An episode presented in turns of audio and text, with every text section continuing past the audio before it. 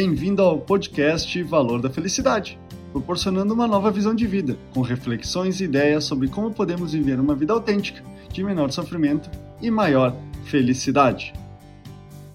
Algo que eu ouço com frequência das pessoas é a grande dificuldade que elas têm de mudar um hábito. Essa é a ideia do podcast dessa semana. Dificuldades para mudar um hábito. Hábitos são atitudes que temos de modo automático, estabelecidos de modo impensado na maioria das vezes, porque em alguns momentos entendemos que esse comportamento nos proporcionava um benefício.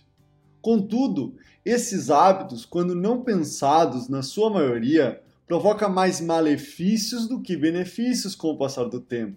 Quando, por exemplo, consumimos alimentos com alto teor de açúcar ou gordura, tomamos muito café, ingerimos bebidas alcoólicas diariamente, dormimos muito tarde ou ficamos muito tempo nas redes sociais ou plataformas de streaming.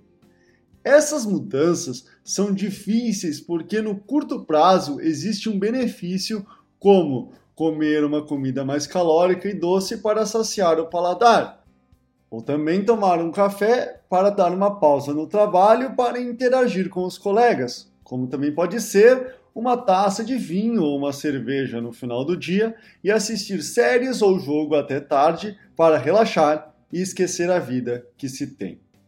Além de se olhar somente os benefícios de curto prazo, na sua maioria, as pessoas que decidem mudar seus hábitos não progridem por dois motivos. Como primeiro ponto, as pessoas não devem interromper um hábito, mas sim incluir um novo comportamento que substitui aos poucos hábitos anteriores. Por exemplo, há nove anos atrás eu precisava tomar refrigerante em todos os almoços e jantares. À medida que fui tomando consciência das consequências futuras de ingerir refrigerante, comecei a substituir em algumas refeições por água com gás. Depois, substituí por água normal. E atualmente há refeições que não utilizo nenhuma bebida.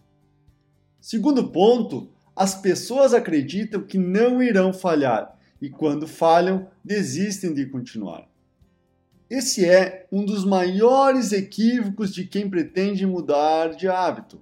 Precisamos saber que terão dias que não iremos cumprir a dieta, a ir à academia, ir cedo para a cama ou ficar menos no smartphone.